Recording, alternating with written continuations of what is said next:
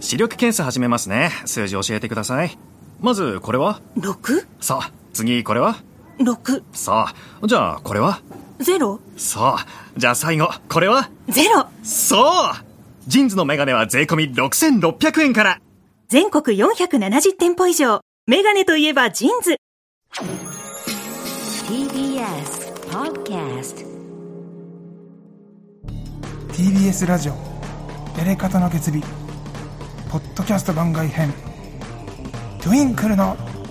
頭冷やせ TBS ラジオエレカタの決日構成作家の星川ですこの番組は TBS ラジオさん公認のもとエレカタの3人が所属する事務所トゥインクルコーポレーションの芸人たちが毎週週替わりでパーソナリティを務めトゥインクルという事務所をエレカタの決日という番組をひいてはラジオ界全体を盛り上げていこうという番組です今回のパーソナリティはエレカタの決日でもたびたびその名前が登場するピン芸人白太郎氏ですそれではどうぞどうもお世話になっております白太郎氏です、えー、トゥインクルの頭冷やせ今回は私が一人でパーソナリティを務めさせていただきますよろしくお願いいたします初めてらしいですねそのピンでこの担当するというのがね、ねあのー僕もこのお話をお伺いした時にですねあの参加しますかって言われてあもちろんそれはさせてくださいっていうふうにマネージャーに返したんですけどあのまさかこんなにがっつりしっかりそのね今このブースも僕今やついさんの席に座らせていただいて星川君を目の前にして喋らせてもらってますけど30分も40分もなんか時間をいただけるそういう企画だと思ってなくてですねあのエレカタものっと軽く軽く考えていたそうエレカタの3人の番組の後にちょっと登場させてもらうとかはいあそういう感じなのかなと思って、はいい、まあいやいやその気軽に引き受けちゃったなみたいなところがあってそのだから誰か誘うとかっていう考えもちょっとなかったんですよねなるほどそれがその聞いてみたらなんかあのえ町浦ピンク越田さんとやるのとか、え田無と君シャトルえ二人でやるのみたいなそのピン芸人がそれぞれユニットを組んではいやるみたいなのを聞いてちょっとえどうしようと思ってめちゃくちゃ焦ったんですけどはいで、まあ、この打ち合わせをねしていただいて、まあ、それをさせていただいたのがその今から誰か誘ってもいいですよみたいな言ってもらったじゃないですかうんうんうんでもまあなんだろうその逆にそういう心配をされてるってなんか思ったらいややりますよといや逆に僕ちゃんと一人でできますよっていう なんかその反骨心じゃないですが火がついたんですねちょっとそのこれはやってやろうじゃねえかとそんな風に思われてんだったら俺やってやるよってちょっとその時は思いましたということでもう腹をくくりましてね挑戦させていただくことになりましたのでいやせっかくの機会ですからね、はいこんなのはいねえ星川君も聞き役でいてくれるのでね、あのーその辺は、まあ、安心しつつはいやらせていただこうかなと思ってますけれども あのーまずあれですかね簡単にその自己紹介なんかさせていただこうかなと思うんですけれども、名前が白太郎氏という芸名でやらせていただいております、えー前から読んでも後ろから読んでも白太郎氏という芸名ですえっと今年で17年目ですね、えートゥインクルに入ったのが30歳だったんですけどそこからまあ芸人を始めまして17年目っていうことで結構フル株になっちゃったなっていう一番ですか一番いや古株ですか一番じゃないですねだからなんかねずいぶん長いことお世話になってるなっていう感じなんですけどそうですね17年はいでもともとコンビでやってまして、ザ・ベビースターズといううん完全にラーメンズ憧れでつけた名前のコンビをあラーメンのベビースターだそうねですはいああああもう今となってはお恥ずかしい。ただまあそれであのいろいろ名前覚えてもらったりもしたんですけど、まあそのコンビを、えー7年かなやってまして、うんそれが2012年に解散しまして、そこから一人ピンでやっても、もう10年ですね。えピンになってもう10年10年だね。ええ めちゃくちゃやってるじゃないめでちすゃかくちゃやってますね。まあでも僕もそうですけどね あ、星川くん。僕もピンになってもう12年経ちますあからね、そうか、星川くんは先にはね、い先ですカ先でレーを解散して、すはいそうですよねそうピンで言えば星川君の先輩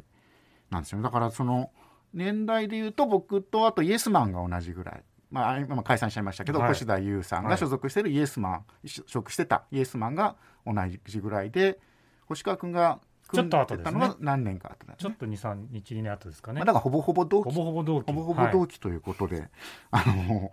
日は頼りにしておりますけれどものっけからすごいですねその後悔と僕への頼りが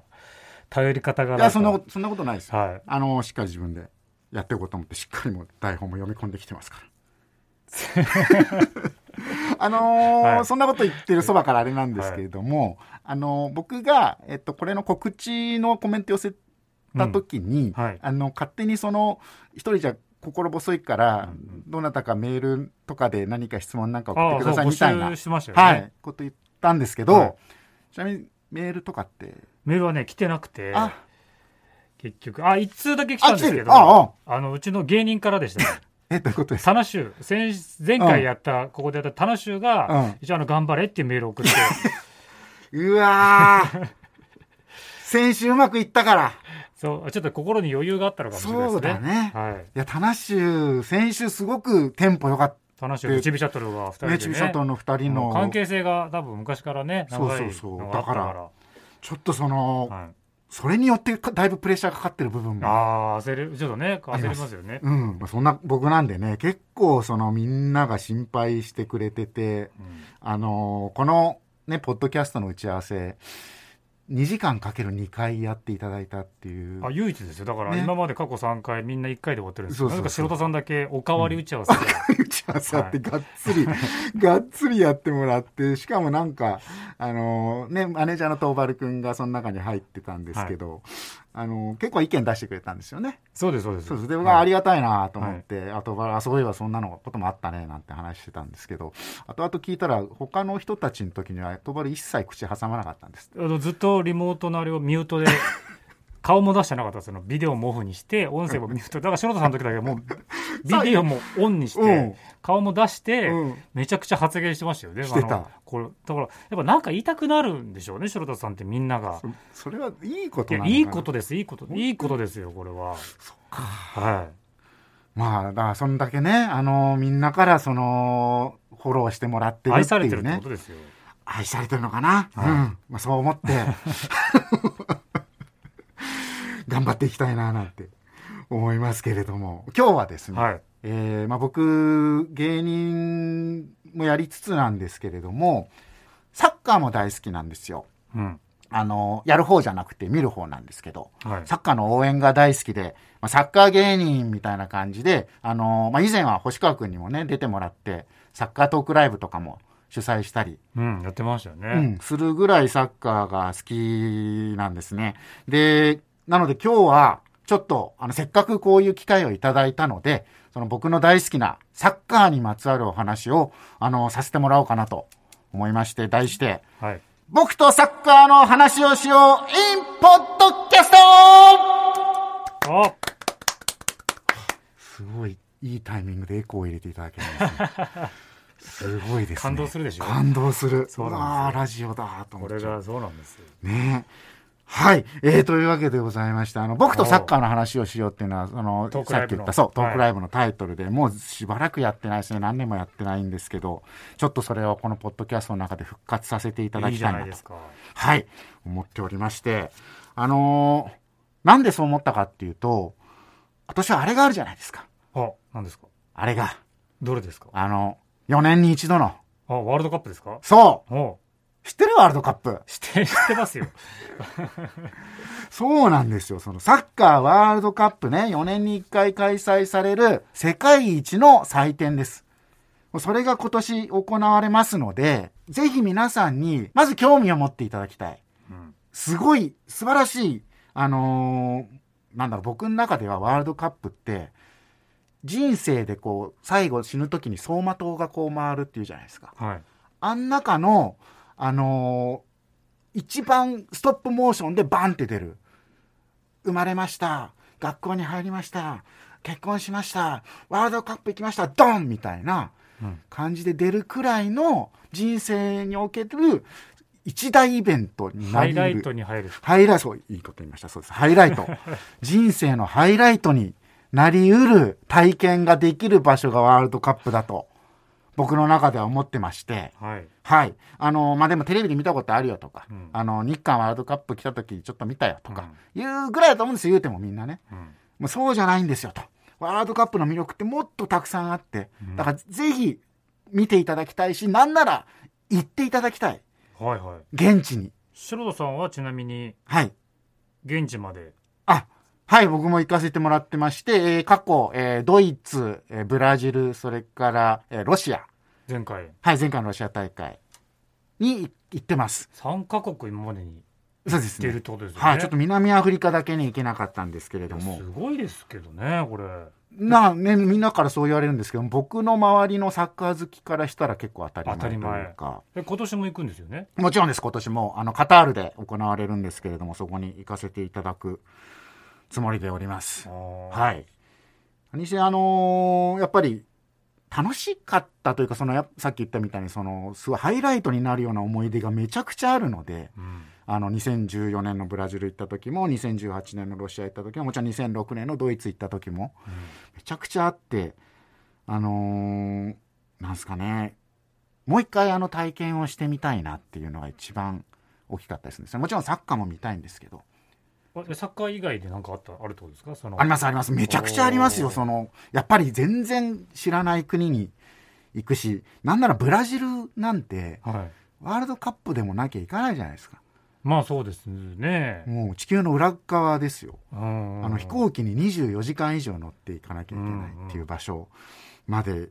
わざわざ行ってサッカー見ようっていうねところで全然違うんですよやっぱブラジルもロシアも国として、で、まあ、出会いとかもありますし出会い。はい以前あのネット番組やった時に、はいあの僕がブラジルのワールドカップから帰ってきた時に、うんうん女性にあのフェイスブックで連絡取ろうみたいな企画ああ、ありました、ありました。覚えてるはい はあのブラジルのワールドカップで知り合った女い。性あれ何でしたっけあれ、れは、あのーブラジル行った時にナタウっていう場所があるんですけど、うん。あの観光地なんですけど、はいそこの宿にいた女性なんですよ。はあえっと、結構民宿みたいなとこで、はいあのそんなになんていうんですかホテルとかじゃなくてあーフランクな場所だったんですけど、そこに勤めてた女性そこのホテルの従業員の人。そうそうそう、はいはいあのロナウジーニョに似 てるっていうあそうでしたっけあれそうでしロナウジーニョに似てるんだけどでもなんていうか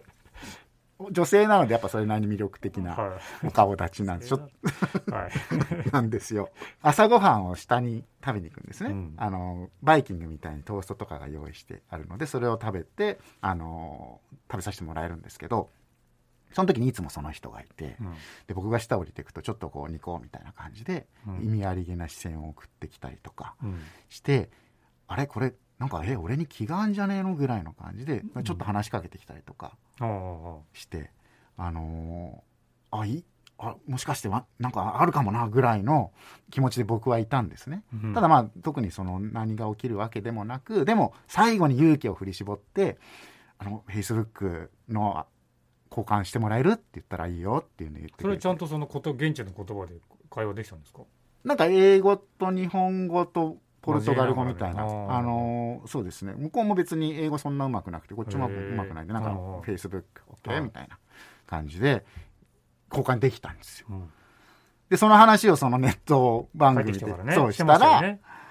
今からそその子に連絡しようみたいななんか変なノリになっちゃって、はいそれで、でも、ポルトガル語わかんないからどうしようみたいになったら、なんでか知んないけど、そのネット番組見てた人が、ポルトガルペラペラの人がいて、これ送ってみろみたいに。ああ、そうだ、そうでしたね。そうそうそすぐう。に翻訳してくれたんですよね、そうポルトガル語に。送られてきて、これなんて意味って、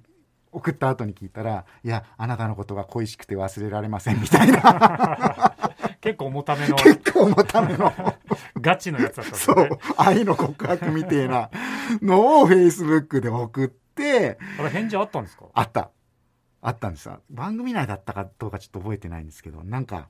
すげえ微妙な顔文字が送られてきましたね。顔文字だけが。うん。なんか、笑顔なのか泣いてんのかわかん ない感じので、そこで終わりですか終ら、わり終わり。おーじゃあ、もともとその方は、別に白田さんに気があったわけあではのない。ね、そうなんですよ。後々その一緒の宿に泊まってた人に、あの子俺に気があるかもしれないですよって言ったら、いや、あれ違うよと。あの、柴田くんがいつもご飯食べに行くのが遅いから、片付けらんなくて待ってたんだよ。それじゃあ、ちょっと怒ってたってことですかそう恥ずかしいこいでつす早ねく帰んねえかなってずっと思われてたの俺 恥ずかしいですね恥ずかしい後で言わないでってそれ話しかけられてたのは、うんあんたもっと早く起きてくださいよっていうちょっとかもしんないね だからポルトガル語だからよくわかんないしあー恥ずかしかったねあのまあエピソードまあでもそんなのもね、まあ、はいいいちょっと思い出ですよね。そうですね。はい。あと、まあ、ロシアでもいろいろありましたね。前回2018ではい。なんだろう、あの、僕以外の芸人も言ってたんですけど、はいはいはいこれもしかしたら覚えてる方いらっしゃるかもしれないですけど、あの、カカロニってコンビ、うんグレープカンパニそうですねー。のカカロニの菅谷さんっていうはい。人がいて、この人もサッカー好きらしくて、俺知らなかったんだけど、その時。そのワールドカップ行ってたんだよね。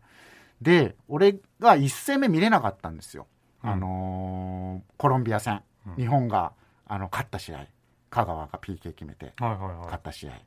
見てなかったんですけど、その試合で、その菅谷さんが、こう、ボールが客席に飛んできたのを、ガーンってヘディングしたんですよ。い。ああ、ありましたね。そう。で、それが、あの、バズって、そはいはのい映像が。は客がヘディングしたっつってで実はあれあれは芸人らしいみたいなので、結構一躍有名になっい。たはいっはていいう人で、は僕知らなかったんですけど実はそのロシアで会ってたんですい。ああ、菅谷さんと。う。そうおうあの2戦目行った時に、はいあのー僕ワールドカップの、えっと、いつもだるまを頭に乗っけて、うんうんうん。あの行くんですけどそのはいだるまをワールドカップのてっわてあのトロフィーねトロフィーの上に地球が乗っかってるトロフィーのデザインなんですね、はいはい。その地球に見立ててだるまを置いてその足を自分で組み立ててそれを持ってってたんですようん。でそれでまああの外国の人たちと一緒に写真撮ったりとかっていうのを楽しんでたんですけど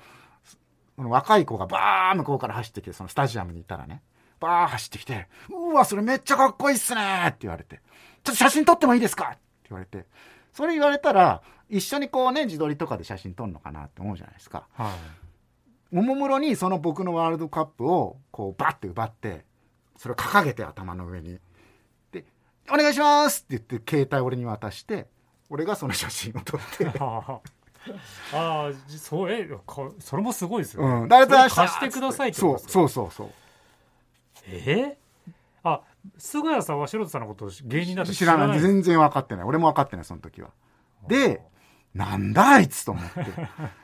けわかんねえやつ来たな非常識なやついるなって思っててよくよく後でテレビとか見てたらあん時のやつじゃんみたいなそれで知ったんですよそうあれ芸人だったんだあれ芸人だったのかよみたいな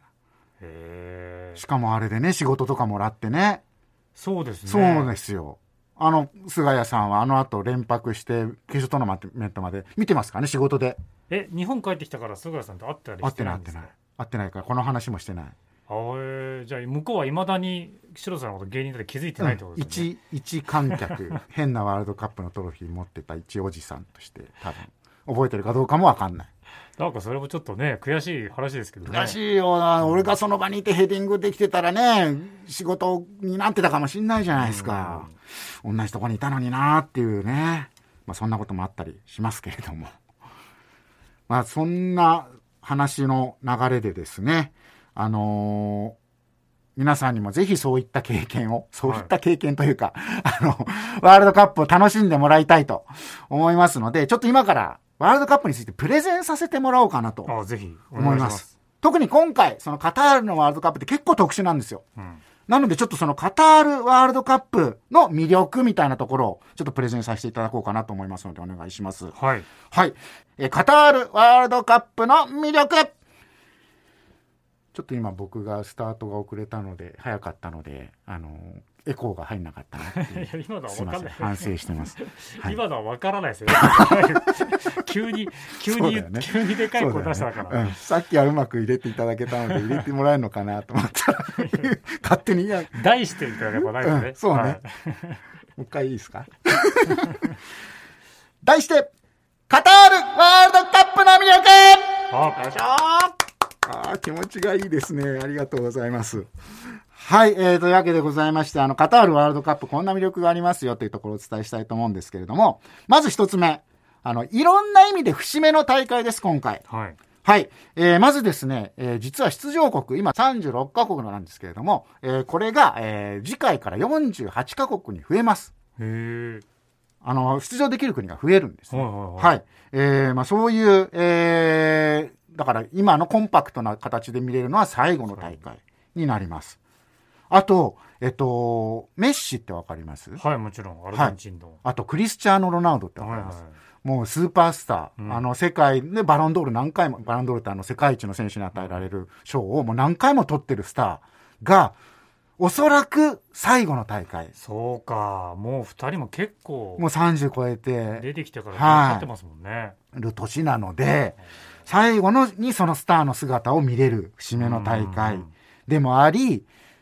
コロナウイルスの流行せ、パンデミックはい。の中、もしくはそのコロナが終わった後に初めてちゃんと開催されるスポーツの世界大会おになるんじゃないないかと。ここのままいけばね、ちゃんとお客さん入れちゃんとお客さん入れて、てしかも、多分マスクなしとか、あもで、声もし出していいよみたいな風に、その、制限なしで。なし、なのか、もしくはある程度制限した上で、これからはこれがスタンダードですよみたいな、そのサッカーとかスポーツの見方が新しくなる大会。っていう意味ですよ。いろんな意味で節目の大会なので、注目度がすごく高いです。で、その2、えーレベルの高い試合が多いです。おそらく。ほと言いますのが、今回開催されるのが11月から12月にかけてなんですよう。はで、普段ワールドカップって、大体6月に行われるんですい。ね。そうですね。はい。っていうのは、カタールがもう6月はめちゃくちゃ暑いんで、うんうん。ちょっとずらしませんかってことで 冬にずらしちゃったんですよ。はい。はい。で、となると、えーヨーロッパのリーグ戦って、その、年をまたいで、え4月ぐらいまでやるんですね。はい。 4月5月ぐらいまでやるんですよそうすると今まではリーグ戦が終わってめちゃくちゃ疲れ切ってる中でもう一回あ集まってワールドカップやってたんですよああ、はいはい。だから結構はい選手のコンディションが良くあないー怪我してる選手も結構いるはいみたいな中でやってたので中には力を出し切れない選手とか国もあったんですけど、今回は12月っていうことでそのヨーロッパリーグが始まるかどうかぐらいのヨーロッパのリーグが始まるちょっと前なんですうん一番コンディションを整えてきてるコンディション、そう、しっかり休んで、コンディション整えて臨んでくるので、選手は。レベルの高い試合が増えるんじゃないおーなるほど。かつ、はい。今回そのコロナのこともあるので、うん26人、今までは23人登録だったんですけど、3人増えて26人登録できるんですよ。ほうほで、3人選手が増えるってことは、そんだけ戦術のバリエーションも増えるんですよう。ほう。あーほで、5人まで交代できるんですよ。今まで3人だったんですけど。うほう。あ、そこも増えてるんですそう。ねってことは、、もう後半からめちゃくちゃフレッシュな選手が入ってきて、ももう試合がまた盛り上がったり、ひっくり返ったりみたいなな、るほど、なそるうほど。いうエキサイティングな試合。ほが増える。うほう。うん。レベルの高い試合がたくさん見れるんじゃないかと。あー確かにそうですね、それね。で、かつ、数が多い。かつですよ。今回は、カタールってめちゃくちはゃい国として狭いんですよ。はい。日本で言うと秋田県と同じぐらい。あーだから、移動が少ないんですね。ススタジアムも、その、日帰りで行けちゃうんです、どこも。ああなるほど、だから、見る側としても、はい、あの、めちゃくちゃ楽なんですね。はいはいはい一箇所に泊まっとけば、うんもう明日じゃここ行こう、明日ここ行こうみたいなうんので、もういくらでも見に行ける。うんもう今までは、もうロシアとかブラジルなんて、十何時間、二十何時間かけて移動して試合見て、また二十何時間かけて戻ってくるみたいな言。ってましたよねそう大そ変うだそっうたってねブラジルの時はい。もうそんなだったんで、もうそれと比べたらめちゃくちゃ楽に見れる。なるほどで、かつその FIFA が今回しっかり、しっかりホテルとかを管理してるんで、はいあの、泊まるとこも見つけやすい。はいだから初心者向きなんですよ。なあれ今その2でしたっけこれその3です。あごめんなさもいうその3に入ってる失礼しました その3。カツカツって言ってたらあ、そっかそっか。失礼しました。その 3。その3初心者向きの大会。あ初心者向きの大会そう、ごめんなさい。はいそうそうそう。初心者、初めての人も行きやすい。なるほどうん。の大会になりますので、あと治安もいい。あー、ブラジルとかやばかったですからね。まああまあ治安いいんですねカタール治安いいですお。ーはい。だから、。これいいですすね、あ安心材料ですねそうなんです。うんある程度、もう泥棒とかも中にいるんでしょうけど、はい基本的にはもう石油じゃんじゃんじゃん出てくるお金持ちの国ですから。みんな余裕があるんですねそう。人のものは盗まない、う盗みとかもないだろうと。うんはい。で、最後に、カタールなんてこんなことでもなきゃいかないでしょって。まあそれは確かにそうですねブラジルもロシアもそうでしたけど、うん中東なんて一生のうち一回も行かないでしょ普通、まだでもねブラジルロシアの方が観光とかで行く可能性まだはねちょっとね,、ありそうですけどカタールは確かにそ観光で行こうじゃならないですもんねうでちょっと調べたんですけど、うん案外見るとこあるんですよあそうなんですねその、モスクとかイスラム教の国なんでめちゃくちゃ綺麗なモスクがあったり、うんあと砂漠があるんでうーん砂漠に行ったりそこでラクダレースが見れたりラクダレースそうラクダレースっていうのがあるらしいんですよ、競馬的なことですか、うん、へえあそういうの見れたりまあラクダに乗れたりとかああそれはいいですねあとデザートキャンプって言って砂漠の真ん中にああそのし泊まる施設ができるんですよはあそこに泊まれたりとうかんうんうん結構見るとこ行くとこあるなっていうのでだからサッカー以外も楽しめるうんうんっていうことで、カタールワールドカップすごい魅力的なので、ぜひ皆さんには行ってもらいたい、見てもらいたいと思っております。なるほどはい。どうですかねワールドカップの魅力伝わってますかねいやいやいやえ結構あのいいなって思ってます本当ですか行きたいなって思ってますあ、マジですか嬉しい。ぜひぜひみんなに行ってもらいたいんですけど、あのーもうちょっとその、押したいなというか、はいもっとワールドカップってこんななんだっていうのを皆さんに知ってもらうことで、もっと魅力を伝えたい。かつ、あの、僕、 またかつって言ったね。 かつですね、はいあの、サッカー芸人って言いながら、サッカーにまつわるネタを最近全然やってないんですよ。見たことないですあんまりそう、昔はね、コントでやってたんですけど、コントって時間かかっちゃうから、5分とはいかはい10分とか。だからあんまりパッと見せらんないんですよね。でこの場でパッとこう、あの、これサッカーネタですって言ってやれるようなネタをちょっと考えていかないとう、んえーこんそのせっかくね、ワールドカップ行って、もし例えばこれを TBS の人が聞いて、おい、あいつに仕事やろうぜみたいになった時でも、はいなんかちょっとやれんならやってよみたいな展開になった時に何もできないんじゃ、ちょっとね、ネタ的なことをちょっと考えてきました。やっとそこに行き着いたんですねはい。 17年目にして俺はサッカー好きで見てるだけじゃダメなんだ。俺は芸人なんだから、サッカーをネタにしなきゃダメなんだ。時間かかりましたねだよ。やついさんにもやられてたの。やついさんに、お前なんでサッカー好きなのにネタにしねえんだよって言われてた。はいはいはいそれは言いますよね、うん、あのー分かってますって言っていたけど分かってなかったね 分かってなかったんだ いや分かるでしょすごいすごい簡単なアドバイスでしょ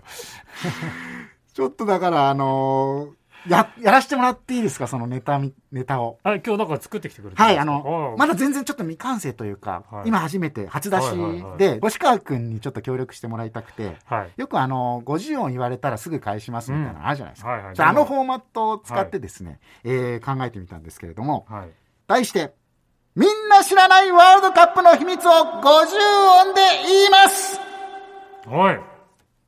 はい、ありがとうございます。あの、50音のあいうえおかきくけこ、好きな、えー頭文字を言ってくれたら、みんなが知らない、僕がもう現地に行って、うん初めて知ったとか、現地に行ったからこそ、こそ伝えられるワールドカップの秘密を、すぐにお伝えしようという。瞬時に瞬時に。どれ言ってもいいんですかどれ言ってもいいです。本当ですかあいうえおかきくけこを全部言っていいですよ。ああ、 あ、雨が降ってもテンションで乗り切れる。はあ雨が降ってもテンションあのね、やっぱテンション上がる んですよ。外国行ってサッカー見るって。はいそうすると、その、多少雨が降ったところで、別に、はいはいあの、カッパさとか傘さしてなくても、はい全然問題ないんですそうよそう。そう降ってたかどうかも忘れちゃうぐらい。うんブラジル行った時、1戦目とか結構ざんざん降ってたんですけうど、んうん何の雲なく帰ってきましたう。んうんうんはいうんなるほどはい。えーどんどん言っていいですかどんどん来てください。ここう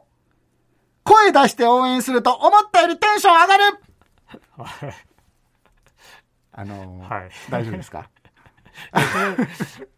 そうです ねあのね、はいみんなやっぱサッカーの応援って、あの歌歌わなきゃいけないんでしょとか、はね、あの手叩かなきゃいけないんでしょとはかい、つって敬遠する人多いんですけど、一回思い切って声出してみてほしいんですよ。うんうんで、歌ったりしてると、はいガンガンテンション上がるんですよ。うんうんで、それでゴールなんか入ってごらんなさい。はい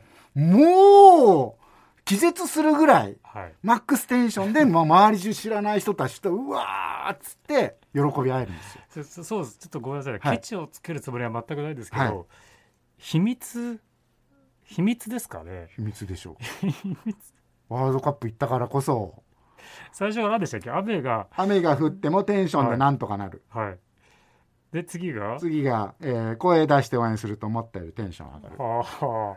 割とそのどんなイベントでも共通して言 えるちょっとね、だから星川君の引きが悪いね。ー引きが悪いうん。次、次行ってみよああだ何でもいいですう。あ、いいですよ、言ってください。えー、ぬぬ、えー、盗まれる人は盗まれるものを持っている。いやそれそれなあちょちょっとちょっと気になりますそれ説明しますそれちょっと気説に明なりますねしますね盗気になるまれあのるね人は盗まれるほどを持っているはい、あの2014年のブラジルワールドカップありましたね、はでブラジルってめちゃくちゃ治安が悪いっはていうしかも日本が試合する都市って世界で何番目にいはいはいはいその殺人事件が起きてるみたいな場所うんですごいみんな警戒してたんですけど結局僕らはもう全然何の被害もなく帰ってこれたんです、はいはいはただあの被害に遭った人もいて後々聞いたら「いや僕2回も盗まれちゃいましいたようんブラジル行って2回も強盗にあったでもよくよく聞いたらその人あの映画監督さんでカメラの機材とかでっけえやつを常に持って歩いてたああなるほどそれはそれは目をつけられま すよってそんなでっかいカメラこれ見よがしに持ってたらねそのでもそんな分かりやすくなくてやっぱ財布とかも盗まれたりしないんですかねそれはでもめったにないと思いますさ財財布盗まれることはいあめっあたのめったりないんですかまあもちろん自衛しますよ、はいあの分けて持ってたりとかうんうんうダんミーの財布持ってたりとかうんしますけど、基本的にそのワールドカップって、あのーフレンドリーにみんな接してくれるんですよ土地の人が、はいうんようこそようこそみたいな感じで。だから、あのーそういう悪いやつが入り込む隙がないというか悪いやついたら現地の人がうんあいつには気をつけろみたいに言ってきたりするうんんうですよ、んあの場所には絶対行くなみたいうんうなん言ってきてくれるんで、うんまあある程度安心ですなるほどはいじゃあ次お願いしますはいじゃあねせせ、選手や関係者と近づけるかもよはいあの、やっぱり、同じ場所にいるわけですよ。うん選手だったり、その関係者、監督とか、うんあと、じゃあ、あの、現役じゃない選手が解説として現地に行ったりとかするので、うんそういう有名人とかに、こう、会いやすい。うーんなんならもう選手とかはそこら辺散歩してたりしますからね。まあ選手も止まってるわけですよねまあ、そこに今僕はその選手はもう遠くに見てたい派なんであんま行かないですけど中にはそこ行って頑張ってくださいみたいに声かける人とかもいたり過去今まで実際こういう選手とかと会ったりしたことあるんですありかますありますへえ僕はあのー元韓国代表のホン・ミョンボさんをあ高校あ有名なで、はい、お見かけしました結構近くで見たんです結構違うもうなんかでっかいすごいスラッとしてかっこいい人るなと思って見てうわホン・ミョンボだみたいなへ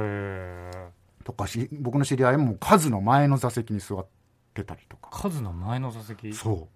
あの飛行機のあ飛行機で、うんへえそういうこともありますのでねなるほどね、はいお近づきになれるかもしれないはいおそんな感じでほ他にありますかーもうちょっといい大丈夫ですかもうちょっといいですかはいどうぞじゃあえー、K け警戒しすぎると楽しめないぞはいそれさっきもね ちょっと言いましたけどその、治安が悪い治安が悪いとかねいうのでもうホテルにこもりっきりだったりとか仲間としかいなかっ過ごさなかったりだとかってなってるとワールドカップの本当の楽しさを味わえない。うんワールドカップの一番の楽しさって何かって言ったら違う文化とか国の人たちとの交流だと僕は思っていうてんまあサッカーの試合ももちろんですけどもうサッカーの試合以外のところで知り合うそういう人たちとの触れ合いだったりするんですよ。あのさっきもその宿屋の人だったりとか、うんはいはいあとまあ係の菅谷さんとかは、はまあ、日本代表のサポーターとして知り合ったりい、もしますし、あとその現地の人から声かけられて、なんかちょっと楽しいことがあったりもするんですよ。あの、例えばブラジルだと僕、浜辺をこう歩いてたんですね。うんはいで、歩いてたら急にサボテンが生えてて、うんそこに足が刺さっちゃったんですよ。ほあの、よそ見してたら。うほで、行ってってこうちょっとリアクションを大きめに取ったら、向こうの方で地元の人たちがめちゃくちゃ受けてて、 おい、ジャポネーゼ、お前面白いな、こっち来いよっていう。あの、何言ってるか分かんないけど、手真似でこうやって。うはいで、俺も、のあ、なんだろうと思って行ったら、おお前、面白いな、みたいな感じで、その人たちが飲んでた、もうなんだかわかんない、正体のわかんないお酒、どぶろくみたいなの飲まされて、でなんだかわかんない煮込みみたいなの食わされて、で結構強いお酒だったんですけど、それが。はいで、みんなで肩組んでこんな人写真撮ったり、へうーんサボテンにが刺さっただけでそそうこまでの交流が図れるってことそうです、そうですす。ねへとロシアでも、あのーひ飛行機の乗り継ぎがあって、はで次にこの駅に行かなきゃいけないみたいな何時間か間が空いてたんですねで友達と一緒だったんですけどどうしようかって言ってその空港で、まあ、タクシー拾わなきゃいけないのでタクシー乗り場のあたりちょっと話してたら男の人から声かけられてうん「君たち今からどうすんの?」みたいなので「あいやあの駅に行きたいんだけどあじゃあ一緒に行こうよ」みたいな「タクシー乗り合いで行こうよ」つってタクシーに乗ったらあのー今裏でサッカーのそのワールドカップの別の試合やってるんだけどスポーツバー行って見ないみたいなうん誘われてう、んねそんないきなり知らない人にそんな、ね、どこかわかんないところで行くのどうかなと思ったんだけどまあこっち2人男いるし大丈夫かっていうのでスポーツバー行ってでサッカー観戦してビール飲んでなんか地元の魚とか食わされておうまいなみたいな感じででそこで、あのーお互いこう連絡先交換して。へーで次日本行く時は連絡するわみたいな感じうでん言われてその人本当にその翌年急に連絡してきて来週から日本行くから会おうよみたいへーなのでそのロシアの人日本来てで僕中野のあの魚民に連れてったりとかなんかもうちょっともうちょっとなかったですかねいやなんかじゃああのねなお前が、ローカ ルいいですけど、うん、あのお前が普段食ってるものを食わせろって言われていやあの寿司とかなんはいかそのなんつうのはい天ぷらとかそういうのは分かってるんだ日本ではうんお前が普段食べてるものを俺は食いたいんだっつってああじゃあ大谷かなみたいあなじゃあ、お旅だ ですね。そうか。まあ、だから、でも、そのあれですよね。同じイベントを、やっぱこう見に行ってるから、共有してるから、そもそも楽しみうをん。仲良くなりやすいってことですよね。そうですねしかも、こう海外っていうか、こはう解放されてい、るうとか、ん、そうそう開放感もあるし。だからすごいワールドワイドな付き合いというか来年ヨーロッパリーグ見に行くみたいなうんそのヨーロッパでやってるサッカーのリーグ戦俺安いチケット手に入ったけど一緒に行くみたいなのをロシアから連絡してきてまあ本当に、近所に住んでる友そう達ぐそうらいその感う覚なんですね。だかうらんね今そんなのもできるんですよあうんあーのね、早く平和になって会えるといいな ってっていうね。思いますけどね。あーはいなるほど。そんなところで、ところですかね。結構いき、い結構行きしましたねた。ねうん結構まだまだ54全部あるんで、本当はもっとやりたいんですけれども。でき、どうですかねでき、できたんじゃないですか、これ。これどう、え、じ逆にどうですかこれ、披露してもいいもんですかいやいいと思います本当そのもうちょっとだけ秘密感をなんかああ、それはね、星川君の引きが。いや結構言いまあした、よあるよ。だからユニフォームは最強の普段着とかね。ユニフォームは最強の普段着そう、ユニフォーム、みんなユニフォーム着て歩いてるんですよ。ああの、サッカーののね。はいでも、なんでかっていうと、これめちゃくちゃ乾きやすいんですよ。ああ素材がねそう。はあはあはあで行く人ってやっぱりそのすぐに移動したりとかするから、もうすぐ乾くやつ汗とかかいてそうも汗とかかいて洗濯してもすぐ乾あくやつそれいいじゃないですあか重宝するねこはれ、あはあこれとか引いてくんないともうあじゃ自分から言ってもらっても大丈夫ですそれ言われちゃうとな強 いいいやつ、えーっとねいいやつねあと一個ぐらいなんかあと1個ぐらいわかりましたえー、あじゃあこれいこうかないきますと「とうとうは偉大だ!」ほうとうとうってあのはいあのートイレのトイレのメーカーの TOTO さんあの外国のトイレってまあ汚いんですよ、うん汚いし絶対にウォシュレットなんかついてないし、うんうんだからもうそこぐらいかな本当になんとかなんないかなって思うの、うんうんまず日本みたいにその上下水の設備が整ってないからそれ今まで言った国全部そうなんですかどこもえっとねドイツは違うでもドイツも汚かったな、えうんブラジルなんか拭いた紙は流さないでくださいってえあの詰まっちゃうからどうするの水だからそのね備え付けのゴミ箱みたいなところに入れてくるわあじゃあそれ溜まってってるんだそうえー結構嫌でしょはういん、ロシアもロシアはね風呂がひどかったなとかあのさブラジルでえっとなんかこうシャワーがあるんですけどはい、つまみがついてるんですようん温度調整かなと思って見たら英語であの「サマーウィンター」って書いてある季節ですそうざっくりしすぎだろってしかも変わんないんだよサマーにしてもウィンターにしてもあ同じ温温度度でで同じ温度の冷ててえやつしか出てこない 気持ちの問題なんですかね、うんなんかそんなんでだから本当に TOTO さんは素晴らしいで偉す大だっていうね本当世界標準にしてほしいあてこ確とですかにそれはそう,、いそうですね、はいいい、いい情報かもしれないですねはいうんそっかあんまサッカーは関係ないけど海外あるあるいいんじゃないですかねですかねうん、そんなところですかははい以上ですありがとうございまい、した、ありがとうございましたありがとうございました。いやーというわけでございまして結構長くおしゃべりをさせていただきました。そうなんですよ気づけばね、結構長くなるんですそうですよね。なんか、はいもう最初本当に俺15分ぐらいで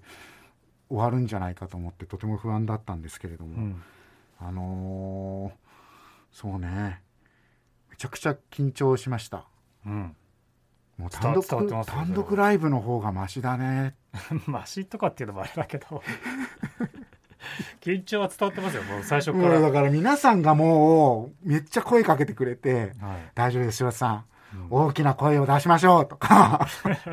話したいことを話せばいいんですとか、すごく当たり前のことをめちゃくちゃアドバイスしてくれて。愛されてますね、ああ、で、2回もね、打ち合わせしてくれうて、ん、ね、星川君もこんなに話してくれて、本当皆さんのおかげだなと思って。いやー、こんなところですかね。はいはい、えーでは、えー、やり方の決備、ポッドキャスト番外編、トゥインクルの頭冷やせ、そろそろエンディングのお時間でございます。はいはい、えー、長々とお話しさせていただきましたけれども、あのー感想ですとか、あのーよろしければ、えー僕のツイッターですとかにも、あのーもしよろしければ送ってもらえたらなと思います。あのーね、どんどんどれだけの方が聞いていただけてるかわかんないんですけど、んこれがその虚空に流れて終わりじゃなかったなって思いたいので、はいあの聞いた方はぜひあの感想を送ってもらえると嬉しいです。で、えー次回なんですけれども、えートゥインクルの頭冷やせ、えーパーソナリティを発表させていただきたいと思います。えー次回は、大豆電球ですお大豆電球、元ウルトラというね、トリオですね。はい、はい、えー、トゥインクルの、まあ、結構僕らからしたら後輩芸人。結構最近の新しい方ですよねそうですよね、でトリオでコントをやってる子たちですよね、はいなんかコントユニットやったりとかして単独とかもやったりとかして、ん結構精力的に活動しているので、えー結構た面白い話が聞けるんじゃないかななんはいて思いますけれども、えー意気込みのコメントが、え3人から届いているそうですので、えーお聞きくださいどうぞどうも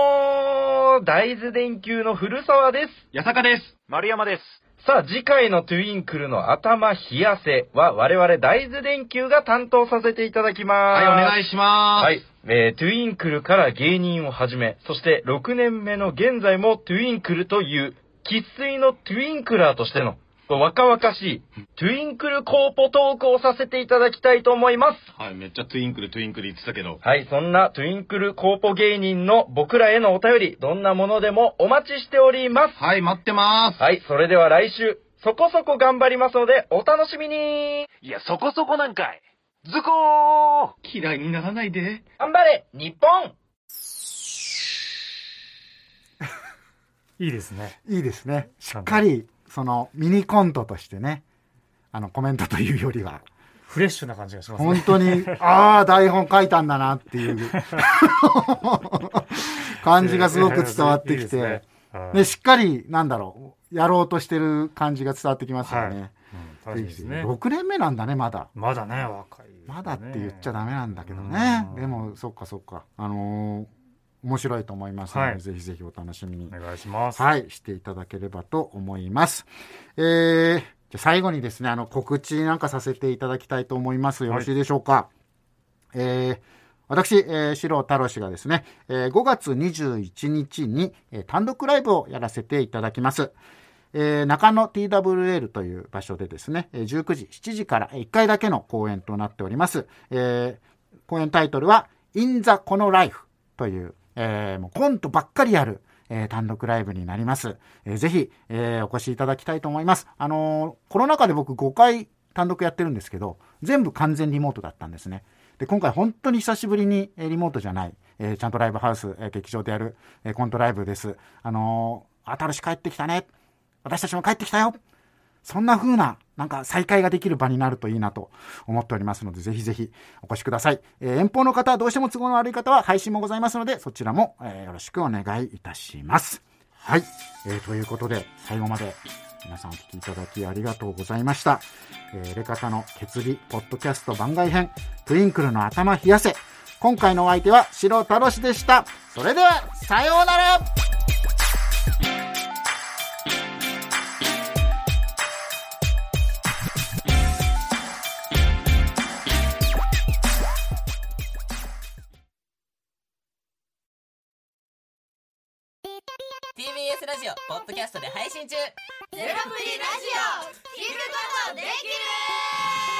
パーソナリティは LGBTQ ハーフプラスサイズなどめちゃくちゃ個性的な4人組クリエイターユニット午前0時のプリンセスですゼロプリラジもう好きなもん食べなオ好きなの何でも鍋に入れたら鍋なんだ から マクド鍋に入れちゃおうそしたら全部 鍋おならが出ちゃったことを何て言いますかプレグランスバズー カちな